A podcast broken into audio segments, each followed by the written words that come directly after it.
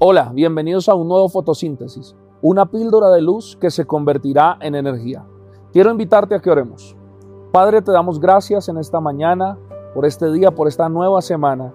Bendecimos cada persona que se conecta y bendecimos cada persona que puede oír esta píldora de bendición. Declaramos que tu presencia le traerá gozo, alegría y bendición a su vida. En el nombre de Jesús, amén. Quiero hablarte en esta oportunidad en Proverbios capítulo 16 y hacer un poco un, un resumen de lo que este libro de sabiduría nos enseña. Fundamentalmente cuatro cosas son exaltadas en Proverbio 16. Son virtudes que a mi modo de ver son aprendizajes necesarios para el avance integral en nuestra vida cristiana. Son cuatro apéndices demasiado importantes. Número uno, planificación.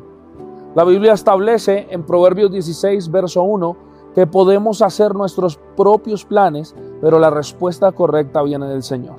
Qué importante es planificar en la vida, qué importante es establecer sueños, metas, estrategias, pero qué importante es tener claro este verso, que los planes correctos deben estar sujetos a la voluntad del Señor.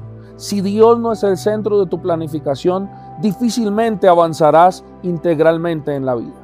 Número dos, nos habla acerca de integridad. Proverbios 16, verso 8 dice, es mejor tener poco con justicia que ser rico y deshonesto. A toda costa rechaza las riquezas que te lleven a no ser íntegro. Guarda el corazón íntegro porque en la integridad del Señor se agrada. Número 3, tercer cosa importante, según Proverbios 16, la enseñanza. Proverbios 16, verso 16 dice, cuánto mejor es adquirir sabiduría que oro y el buen juicio que la plata. Esta es una invitación a nunca menospreciar la capacidad de aprender. No tiene una escala de valor que se pueda medir con el dinero o con la riqueza, la enseñanza y el aprendizaje. Por eso es mejor esforzarse para ser sabio que para tener bienes. Y número cuatro, algo muy lindo, la experiencia.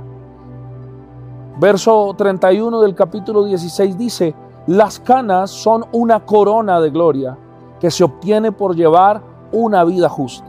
Los sabios valoran más la experiencia que los tesoros de la tierra. Los años bien vividos, según Proverbios, son una corona para ti.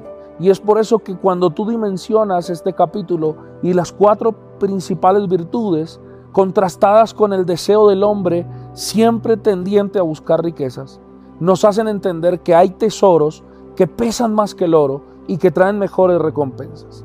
Yo te invito en esta mañana a que trabajes en las cosas que no tienen precio, pero que tienen mucho valor.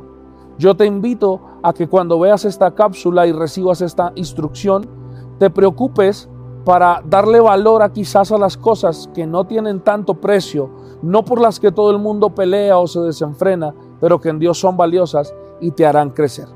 Esta fue una píldora de luz para tu vida. Espero que haya sido de bendición y recuerda mañana conectarte a un nuevo fotosíntesis.